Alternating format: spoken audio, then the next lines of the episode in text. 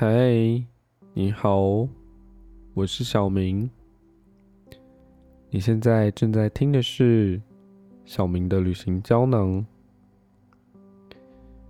不同于前面的几集，我们是带大家到古代皇帝或者是官员办公或者是居住的地方。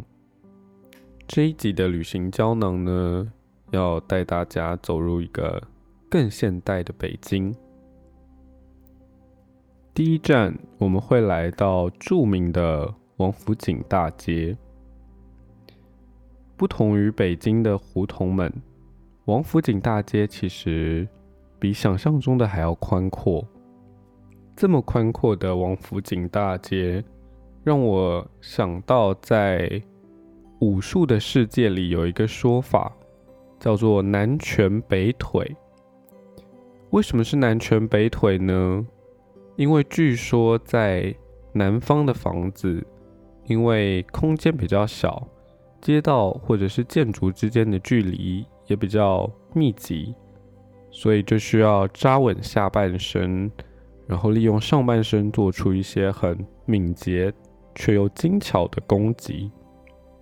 相反的，在北方，因为建筑物和街道之间的距离比较宽阔，所以就需要利用下半身做一些大范围的攻击和移动，所以就有这么一个。南拳北腿的说法。那么，王府井大街的街道真的比我想象中的还要宽很多。走在王府井大街上面，你会看到王府井书店、东方新天地、首都剧场，或者是新东安写字楼。什么是写字楼呢？其实这个问题，在我刚到北京的时候。让我困惑了一阵子。所谓的写字楼呢，这个说法起源于民国时期的上海，因为那个时候很多外国公司在上海开公司，招募许多的员工，在同一个空间里办公，每个人呢就在那边埋头写东西。那别人问这些人你们在干嘛，他们就说他们在写字。那再加上当时因为“办公”这个词还不太流行，所以就帮这个职员们写字的地方取名叫做写字楼。是后来“办公”这个词在其他地区流行起来之后，才改为办公大楼。看着王府井大街上面一栋一栋的建筑。他们是这么样的庞大，却都很方正。我想，这就是北京建筑带给我的感受吧。不论是在路上经过也好，或者是开车经过也好，他们总是给我一个冷冰冰的感觉。他们的外观是华丽的，可是却有一种高傲的感觉。可能这就是。专属于首都的城市外观吧。那在王府井大街林立的商店里面，有一家很特别的中药店，叫做同仁堂。同仁堂最早是岳显阳在康熙八年创建的一家药店，他们秉持着制药一丝不苟，卖药货真价实。的理念来经营，然后他们的药方呢，大部分来自民间验方或者是宫廷秘方。那这个岳显阳又有什么来头呢？其实他的姓氏很特别，是快乐的乐，可是这边跟《论语》不亦乐乎的乐是发同音。这个岳显阳呢，是在太医院担任一些文书的工作。所以他就大量的收集了一些宫廷秘方，或者是记载在古医书里面的古方，或者是民间验方，或者是他自己的祖传秘方。那比较有趣的是，在一九四九年以后呢，岳氏二房第十二代子孙叫做岳从辉，他就带着祖传秘方呢，来到了台湾。那我们走进这个北京同仁堂里面，其实跟我想象中古典的，就是中药房不太一样，它更趋于现代化，然后更像一间美妆保养品的商店。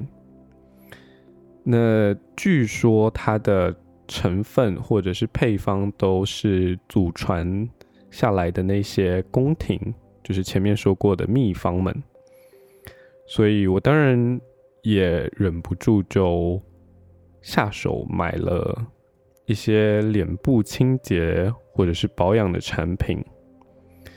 那你问我有没有效？我觉得蛮普通的。或许是我挑选错适合我使用的产品，亦或是现在的环境状况跟古代有明显的差距，所以这些药方不一定是这么的有效。那这当然也只是一个体验，就是体验古代专属于皇家能使用的秘方。那走出了同仁堂之后，我们要带大家去吃包子。在同仁堂附近不远，有一家叫做“狗不理”的包子。狗不理包子呢，最早是在清朝的咸丰年间，有一个叫做高贵友的人创立。那这个高贵友的乳名叫做狗子，他早年呢是在刘家珍吃铺做学徒。那这个高贵友，也就是狗子，用三年掌握了包子和其他面食的手艺，然后自己跳出来开了一家叫做德聚号的小吃铺。那因为这个德聚号呢，色香味俱全，生意十分兴隆，老板高贵友就忙得顾不上跟顾客们说话，所以当时的顾客们也就故意嘲弄他说。狗子卖包子不理人，所以就叫做“狗不理包子”。这个“狗不理包子”呢，在历史上也跟慈禧太后有一点关系。据说呢，当时袁世凯把狗不理包子进献给我们的慈禧太后，慈禧太后吃了之后啊，便赞不绝口，称赞道说：“山中走兽，云中雁。”陆地牛羊海底鲜，不及狗不理香矣，食之长寿也。获得了慈禧的青睐之后，狗不理包子可以说是真的一跃龙门，身价翻倍。那么它最有名的就是它的皮薄而馅大，深受广大的食客们的喜爱。可是，在我自己吃的时候，我觉得吃起来有一点点像是。不知道大家有没有吃过花莲的公正包子和台南的肉包？这个狗不理包子就有一点点像是公正包子的外皮，里面包的是台南肉包的肉臊内馅。或许我并不是一个情忠于包子的人吧，但是我觉得这个包子好像也没有慈禧太后说的这么夸张。不过后来在网络上面，当然有很多传说这一家狗不理包子味道变了的谣言，所以我不知道这个我吃到的口味是不是已经更改过配方的口味。但是反而这一家狗不理包子里面的北京炸酱面，却让我有深刻的印象，因为它的面体咬劲十足。再加上它炸酱里面加了它，好像是它肉包里面的内馅的那种肉臊吧，它有它独特的味道，再加上面体的嚼劲，其实搭配起来还蛮好吃的。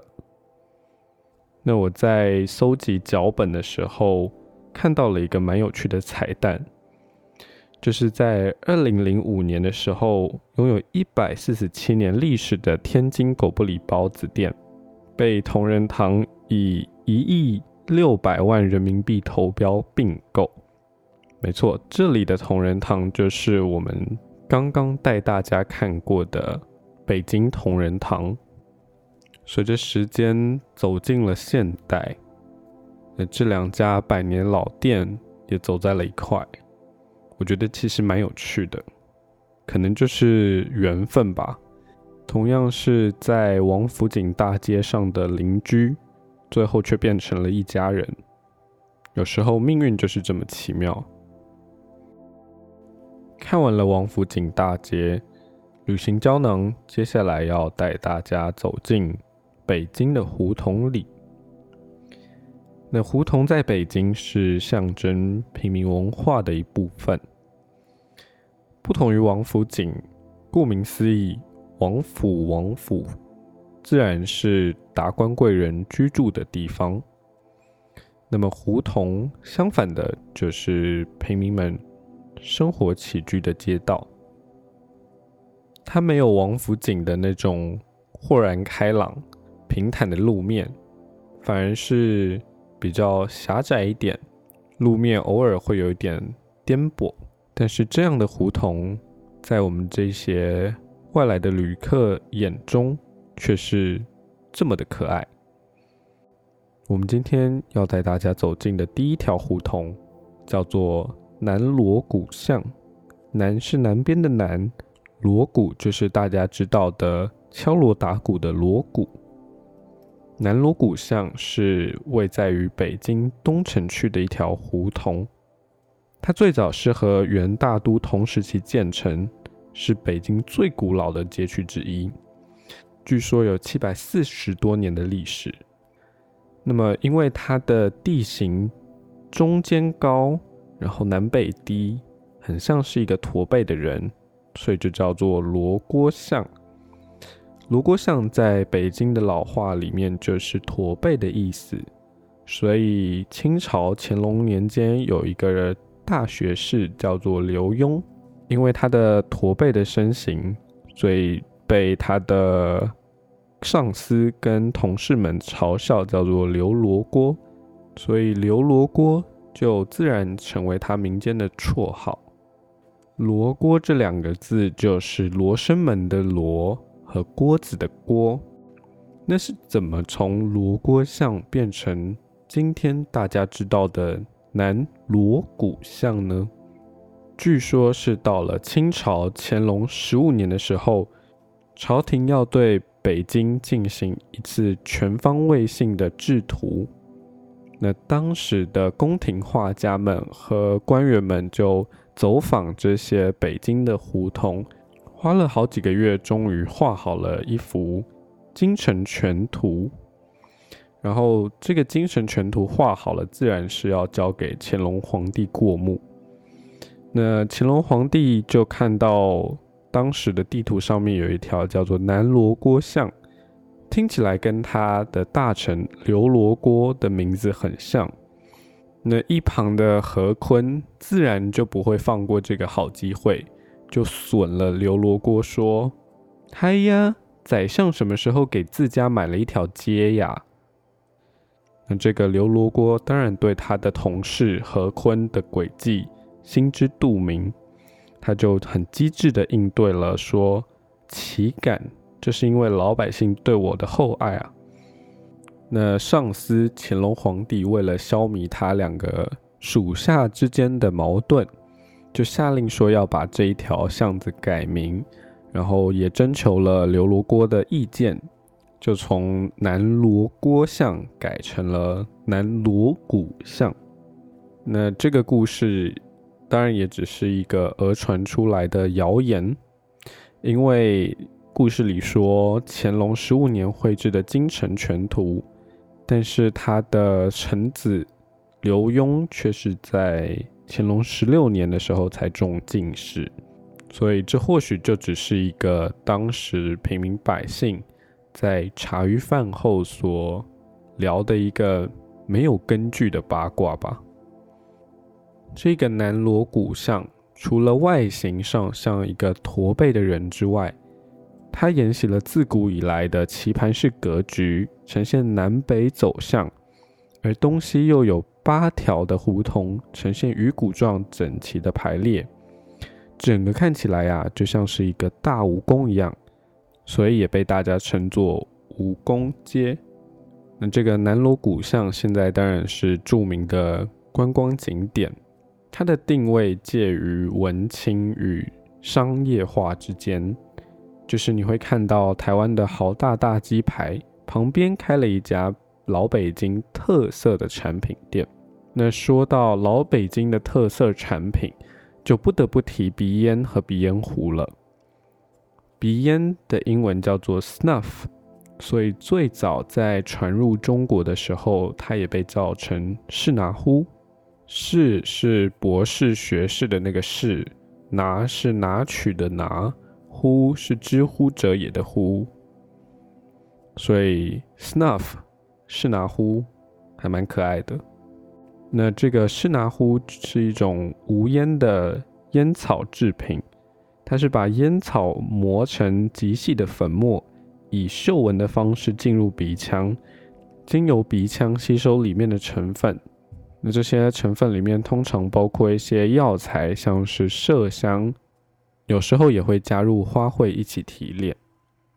最早呢是在明朝的时候由传教士带进中国。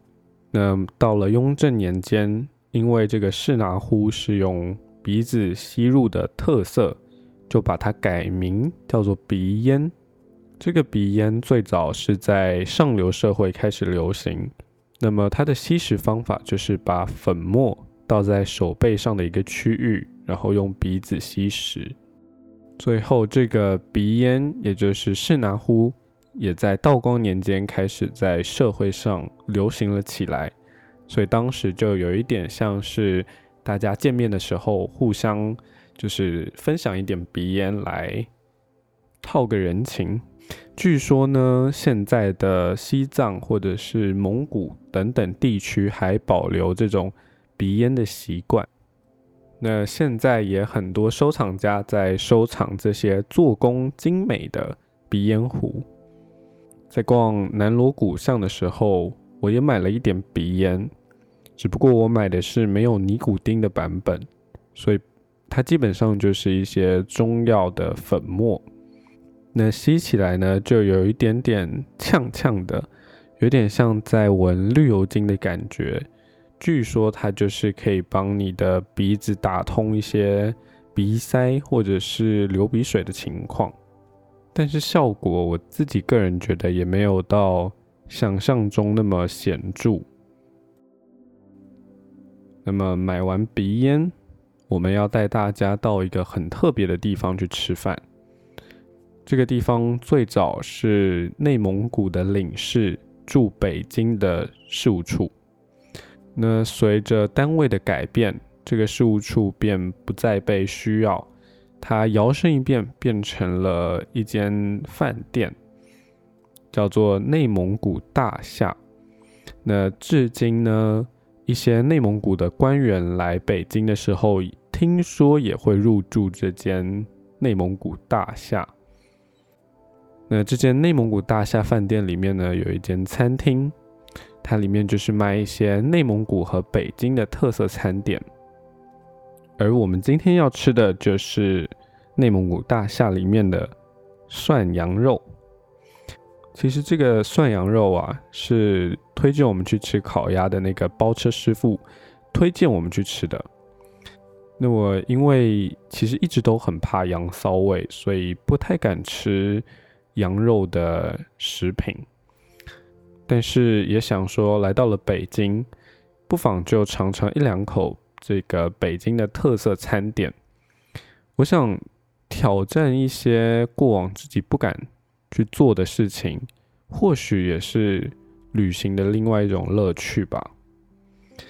那这个涮羊肉呢，是一种流行于北京和其他周边地区的一种传统火锅。它的食材啊，主要是以羊肉为主，所以就叫做涮羊肉。据说呢，是元世祖忽必烈南下打仗的时候，忽然想念他家乡的羊肉。所以就叫厨师去煮，但是敌人突然来到了他的跟前，那杀羊刚好来不及下锅，所以厨师就把这些羊肉切成了薄薄的薄片，丢进滚水里煮。那我们的忽必烈吃完呢，便匆匆的去打仗。打完仗回来的忽必烈便念念不忘刚刚那个涮羊肉的味道，就叫他的军厨再煮一次。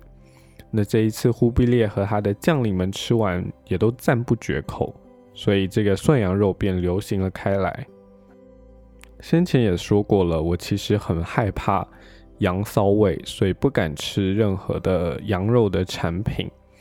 但是我发现我吃这个涮羊肉的时候，也跟忽必烈一样。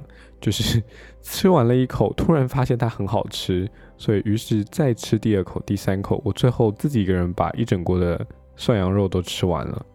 这个涮羊肉里面其实没有想象中的羊骚味，一点都没有。然后再搭配上它的酱料，那当然我们今天是在蒙古大厦里面吃，它的汤底和酱料都会有一些蒙古的口味。那我觉得整个搭配起来是蛮好吃、蛮下饭的，所以大家在吃蒙古烤肉的同时，不要忘了蒙古人其实也是很会做火锅的。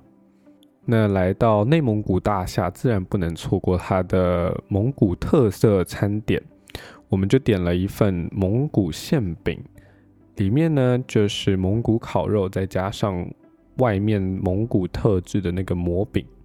整个口感跟味道也是令人非常的惊艳，就算到了现在说到这里，想到那一个涮羊肉和蒙古馅饼的味道，还是会让我垂涎三尺。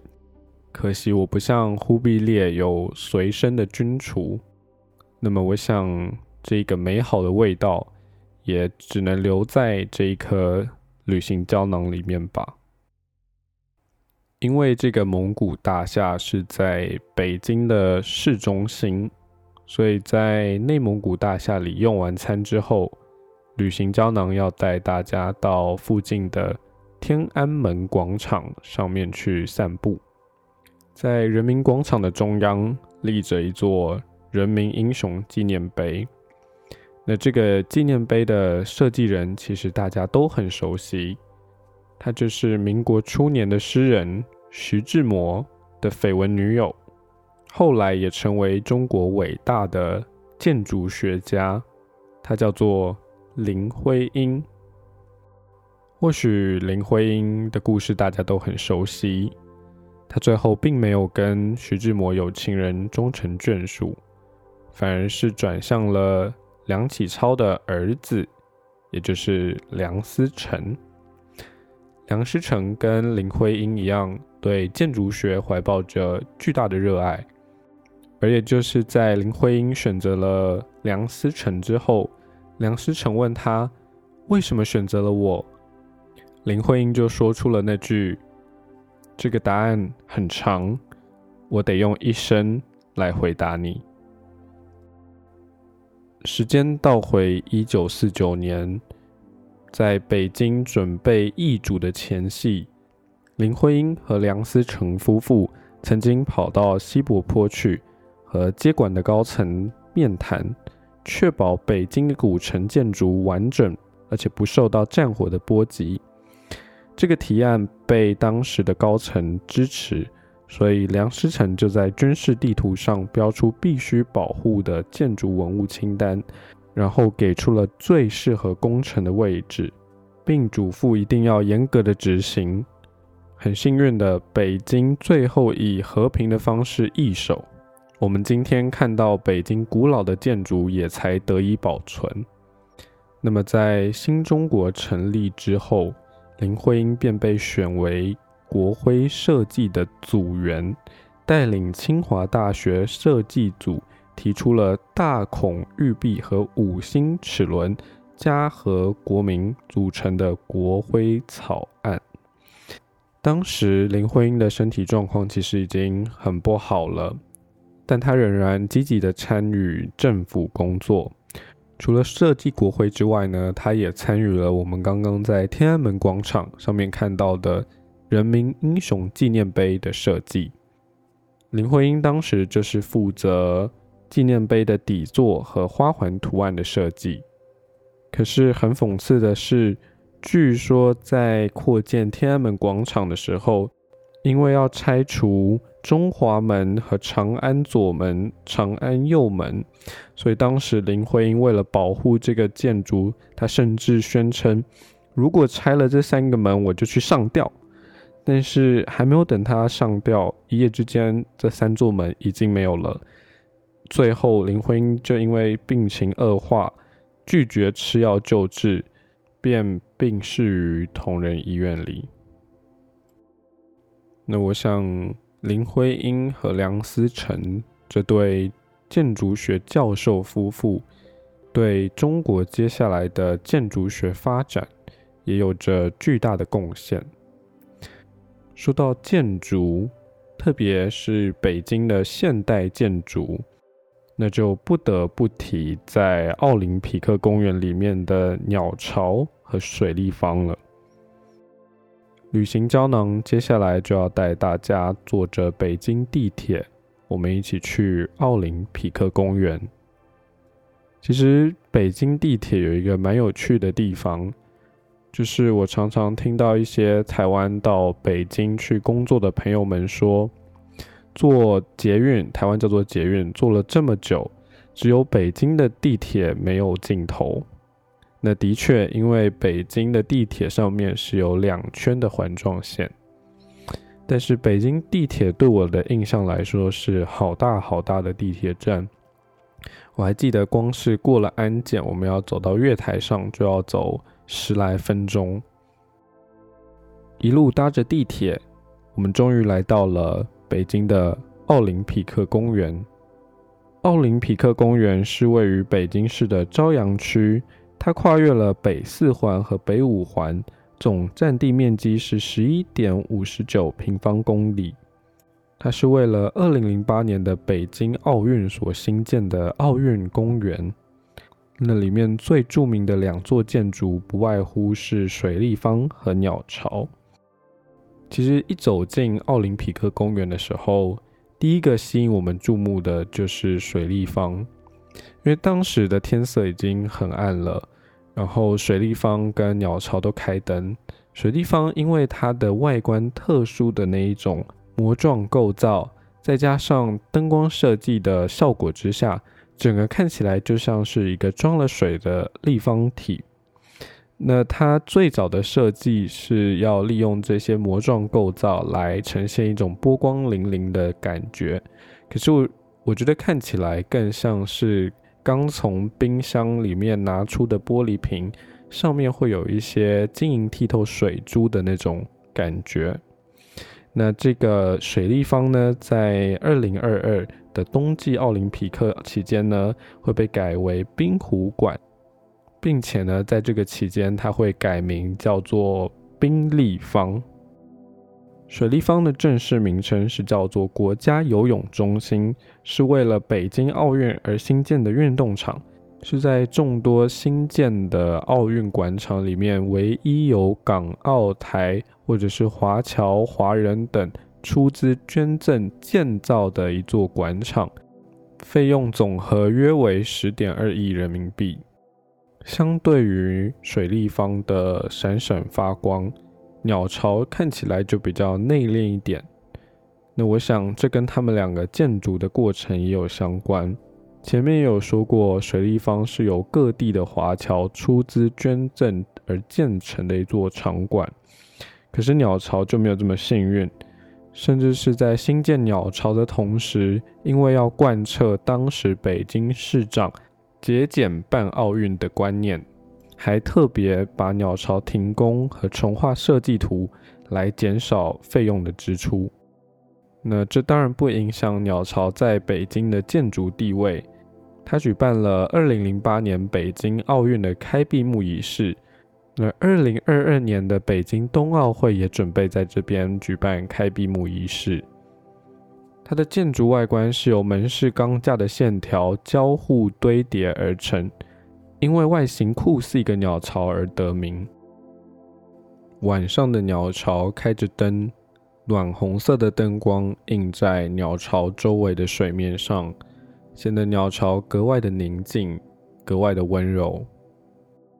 其实，奥林匹克公园里面还有其他各形各色的建筑，好像就是一个建筑的博览会场一样。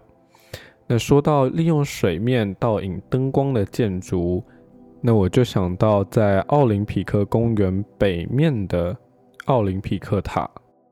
奥林匹克塔的设计理念是生命之树，由五个塔组成，每个塔顶展开一段圆形的平台，寓意着奥运五环。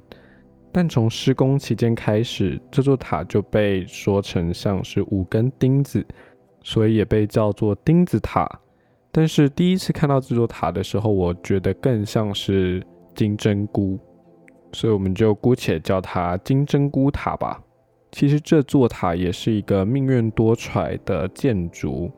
它虽然在奥运进行前就已经着手设计，但是因为没有办法保证在奥运之前完工，所以就在园区设置了另外一个标的性的塔作为替代。它就是作为北京奥林匹克多功能的演播塔，一般叫做玲珑塔。这座玲珑塔呢，高约一百五十公尺，也是在奥林匹克公园北面的一个建筑。它在赛事期间呢，提供了电视直播和转播的功能。接下来我们要去到旅行胶囊在北京的最后一个景点——什刹海。不过在去什刹海之前，我想先带大家到附近。我们要去拜访第二个胡同，也就是烟袋斜街。它是位于北京市西区东北部的一条街。在过去的时候，有不少经营烟具的店铺，其中同和盛和双盛泰因为曾经帮慈禧太后洗水烟袋而十分知名。那比起我们去的第一个胡同南锣鼓巷。眼前的烟袋斜街又更加的蜿蜒，路面也更加的崎岖。烟袋斜街就可以说是比较接地气的一个胡同了，它里面就是各式各样北京的吃喝玩乐，其中包括比较特别的就是烤蚱蜢和一些虫蛹之类的，还有烤蝎子。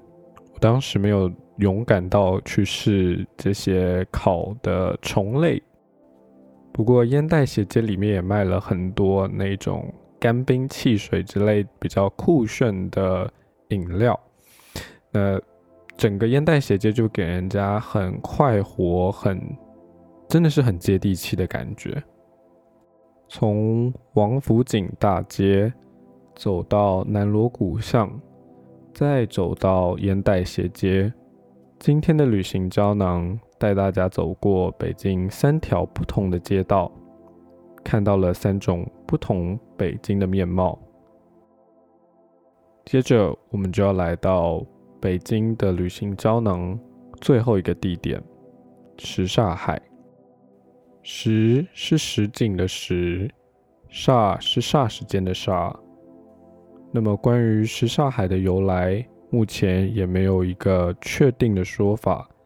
一般认为，因为这边曾经有九安一庙，共为十个佛刹，所以叫做什刹海。可是也有人认为，因为这边水域的分叉多，所以叫做什刹海。后来才被讹传成什刹海。走到什刹海，我们决定租一艘小船在湖上游湖。那在租船处呢，就有一个老伯伯说着什刹海的历史，我觉得比较有趣一点。他并没有说什刹海这个名字的由来，他是说这里明明是湖，为什么叫做海呢？相传是因为当时蒙古人打到北京来，看到了什刹海这么大的一座湖，因为蒙古人常年在北方，一辈子没有看过海。所以就把这个湖叫成了海，所以才有这个什刹海的名字。今天的什刹海附近是酒吧，而湖边也有人在戏水游泳。而我们乘着小船在什刹海的湖面上飘呀飘。傍晚，湖边的酒吧开张，音乐悠悠的从湖岸传了过来。我悄悄的闭上了双眼，尝试把眼前这一片美好留在脑海里。所有关于北京的美好，包括长城壮丽的景色，包括在皇家宫殿及园林里发生大大小小的故事，亦或是听着老北京人说着四合院后面的水井里住着狐仙。睁开眼睛，看到什刹海水面上的日落，它洒在望海楼上，洒在北京每一户人家的屋顶上。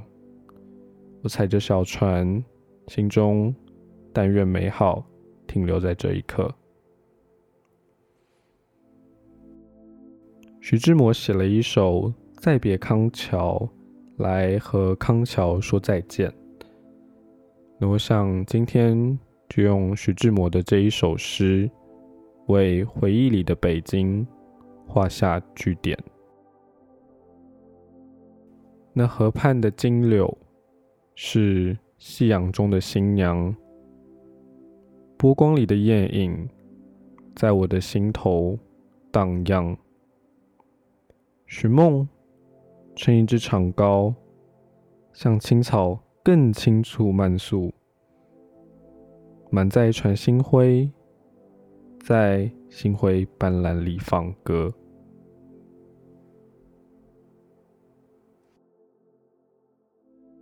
北京的旅行胶囊在这边告一个段落。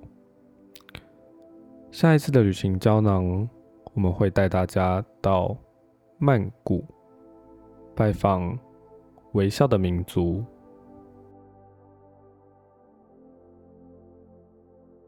今天的旅行胶囊是北京的最后一集，那所以今天就没有彩蛋。可是我想要来谈一些之前塞不下在旅行胶囊里面的内容。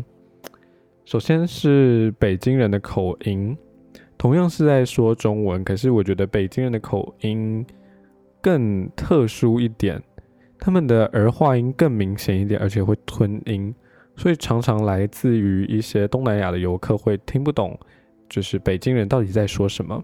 那我常常会就是还有在北京里面有那种呃中文翻译中文的情况，就是在售票处里面，然后 然后就是还蛮好笑的。我记得是在雍和宫，那个售票人员就问他说几个人，他又说四个人，他说好，每人三十块，然后他就掏出了十二块钱给那个售票人员，他说。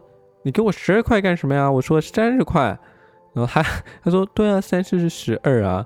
原来那个售票员是想要说三十块，他就混那个音变成三十块这样子。那还有很大家很关心的一个就是北京的空气问题。其实我们去的那几天空，北京其实可以见到蓝天，可是，在那个包车师傅也是说，其实北京在冬天的蓝天很难得。不过，我觉得最明显，在我皮肤上面表现最明显的就是我去北京，然后生活也很正常，也没有大吃什么大喝或者是一些很油腻的东西这样子，然后脸上就开始长一些大爆痘。我觉得有可能是我跟就是所谓中国北方的天气。不符合吧？可是很奇怪，那个大爆痘就是 来到回来到那个台北这边就好一点。呃，可是这个有一个就是很特别的地方，就是因为我在同仁堂里面有买那个洗洗面乳，然后我在北京用了它的洗面乳之后，我的脸上的状况就改善很多。可是它，我发现它的效用只有在北京可以生效，就是你到台北之后，在洗这个同仁堂的洗面乳之后就。就它就它就变成了就是一般的洗面乳啊，没有任何清爽的效果，然后没有任何就是你知道把你的皮肤可以变得怎么样的效果，就变成就最一般的洗面乳。所以我在想说，是不是它的洗面乳也是配合北京的水质做设计呢？那在接下来大家就知道北京是一国的首都，所以首都上面可以常常见到一些政府想要对人民表达的讯息。那我觉得北京就是一个很特别的城市，它的政府是透过什么样的手法来向它的市民来传达讯息呢？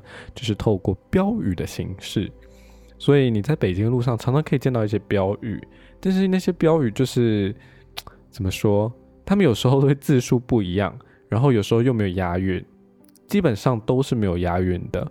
所以 有时候就觉得这个标语好像就是你知道写在那边然后好看，或者它就只有一串的词汇，像是呃平等、自由什么东西什么东西，然后四个字这样子。组合而成一个就是标语的布条，这样，然后我就会想说，就是可以在想这些标语的时候尽一点力吗？就是稍微想个有押韵的，或者是就是你知道长一点点的，至少是个 slogan 形式的吧？这样这样这也太偷懒了吧？再来就是北京人走路的速度，好像曾经有一份杂志是怎么样，它就是有投测试过每一个国家的城市。在人走路的速度上面的表现的排名这样子，可是我我有点忘记那个时候北京是排名多少名。可是我觉得北京人的走路速度，在我的印象中，现在目前，甚至是连北京地铁上面人走路的速度，都是我觉得没有到非常快诶。跟其他地区或者是城市来相比较的话，我觉得北京的氛围没有那种城市的快速感。我觉得可能。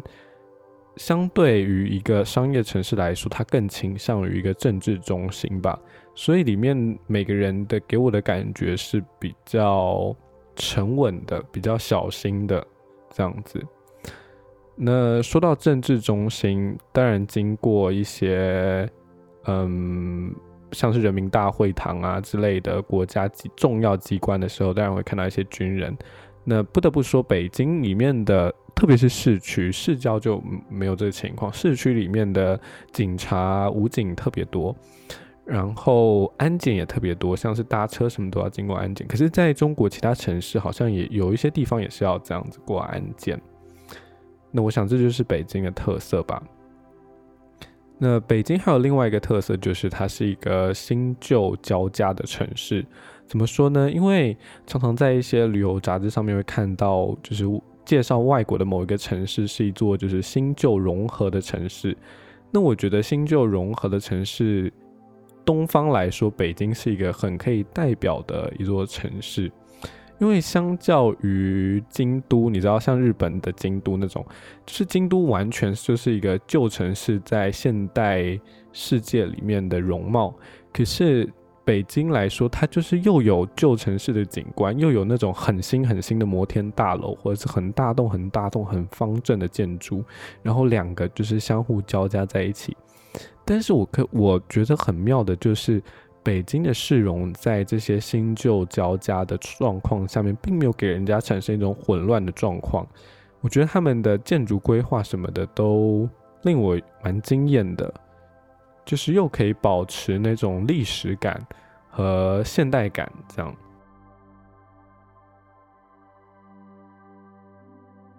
那么小明的旅行胶囊今天就到这边，希望你喜欢今天这一集，我们下次再见，拜拜。